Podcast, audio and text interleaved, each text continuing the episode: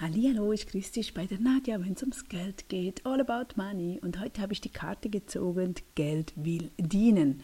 Und zwar aus diesem Booklet mit Geld erfolgreich umgehen. Die Geheimnisse der Geldenergie. Und das werde ich dir jetzt hier vorlesen, damit wir das immer zur Hand haben. Ich habe es auch abgeschrieben. Es ist bei mir im Blog. Ähm, kannst du es runterladen.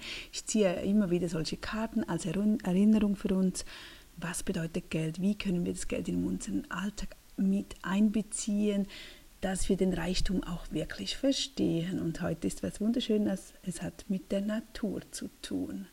Also, Geld will dienen, allgemein. Die allgemeine Info dazu, die Natur kennt keine Armut. Nehmen wir als Beispiel einen Apfelbaum.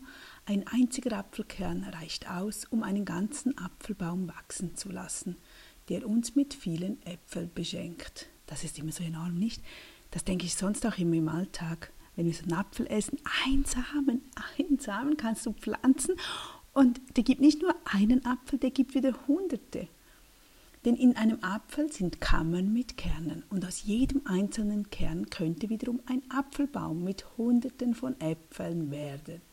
Oder ein Weizenkorn. Aus einem einzigen Weizenkorn wächst eine Ähre heran, aus der im Herbst unzählige Weizenkörner reifen. Aus all diesen Körnern werden neue Ähren, aus deren Körnern wieder neue hervorgehen, eine unendliche Vermehrung und Fülle. Die Natur kennt keine Armut, nur Reichtum im Überfluss. Die Natur ist sogar so reich, dass sie Milliarden von Menschen ernähren könnte. In unserer Gesellschaft wird Reichtum meistens mit dem finanziellen Aspekt, das heißt mit Geld in Verbindung gebracht. In der Natur gibt es kein Geld und keine Millionäre oder Milliardäre und die Natur ist trotzdem reich. Die Tiere erschaffen sich ihre Häuser selber. Sie bezahlen weder für Essen, Trinken noch für Baumaterialien. Aus unserer materiellen Sicht könnte man denken, dass sich die Natur das, das Lebensnotwendigste nicht leisten kann, also muss sie arm sein. Aber das Gegenteil ist genau der Fall. In der Natur kümmert sich keiner um reich sein oder reich werden wollen, und trotzdem ist die Natur reich ohne Geld und Besitz. Reichtum bedeutet zu existieren. Die Natur hat keine Geldsorgen, kein Mangeldenken, keine Geldhypnosen, keine negativen Gedankenmuster. Sie ist einfach. Die Natur ist Reichtum. Also ist Reichtum doch natürlich. Die Essenz. Geld und Armut, beides gehört zu unserem Weltbild. Sehr arm sind Menschen, die betteln müssen, um überleben zu können. Als Bettler gelten Menschen, die ganz oder teilweise von Almosen und Gaben anderer leben. Arbeitslosigkeit, Unfall oder Drogensucht sind oft Gründe, dass Menschen durch das soziale Netz fallen und auf der Straße leben. Bei Einsiedeln, Einsiedlern oder bestimmten Orden hat das Betteln eine Würde – weil diese Lebensart freiwillig gewählt wurde. Vor allem in Drittweltländern wird oft gebettelt. In Indien galt Betteln bis in die 1980er Jahre als offizieller Beruf. In vielen armen asiatischen Ländern existieren sogenannte Bettelmafias, Unterweltorganisationen, die vorwiegend Kinder und Jugendliche kaufen oder entführen und sie zum Betteln anleiten und zwingen. In verschiedenen Religionen ist Barmherzigkeit und das Verteilen von Almosen üblich oder sogar Pflicht.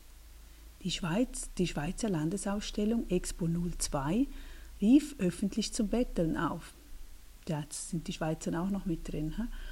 Wollen Sie erfahren, was es heißt zu betteln? warb der Veranstalter und wollte damit für die Armutsproblematik in der reichen Schweiz sensibilisieren. In der Schweiz gilt der 11 gilt der elfte Bürger als arm, dennoch gehören Bettler nicht zum Straßenbild. Die Armut bezieht sich vor allem auf Leute, die aus den osteuropäischen Ländern eingewandert sind. An der Landesausstellung durfte also an vorgesehenen Standorten offiziell gebettelt werden, wenn man im Besitz von einer Bettellizenz war, die im Bettelbüro bezogen werden konnte. Vier Stunden durfte maximal gearbeitet werden, die Bettlerinnen und Bettler konnten das Geld selber behalten oder einem wohltätigen Zweck zukommen lassen. Jetzt wird es interessant, jetzt kommen wir nämlich zur Übung. Das war jetzt einfach so eine Info, so, ja, eben mit Armut, Reichtum, ein schöner Vergleich wieder mal zum Überdenken, Nachdenken und jetzt können wir aktiv werden. Ich liebe es immer, wenn wir aktiv etwas tun können, um uns wieder daran zu erinnern. Für diese Übung brauchst du eine Pflanze aus deiner Wohnung. Sie steht für den Reichtum in der Natur. Nimm jede Woche am Sonntag einen Geldschein, falte ihn zusammen und binde ihn mit Hilfe eines Fadens an deine Pflanze. Könnten wir das auch mit Klebstoff machen? Ja, mal schauen. Es dürfen ruhig Noten von unterschiedlichem Wert sein. Mach dies so lange, bis deine Pflanze so edel wie ein Weihnachtsbaum geschmückt ist. Ach ja, klar, das muss ja hängen. Ha? Ja, damit es richtig schön aussieht. Ja, das stimmt. Wenn dein Baum in Fülle strahlt, nimm die Hälfte der Geldscheine ab und spende sie für einen wohltätigen Zweck oder verschenke sie an eine Person, die du kennst und die das Geld dringendst benötigt. Somit teilst du deine Fülle mit Menschen, die weniger haben als du. Binde dann jeden Sonntag wieder eine Note an deinen Baum bis er wieder in voller Geldpracht steht. Auch von dieser Fülle gibst du dann die Hälfte wieder weg.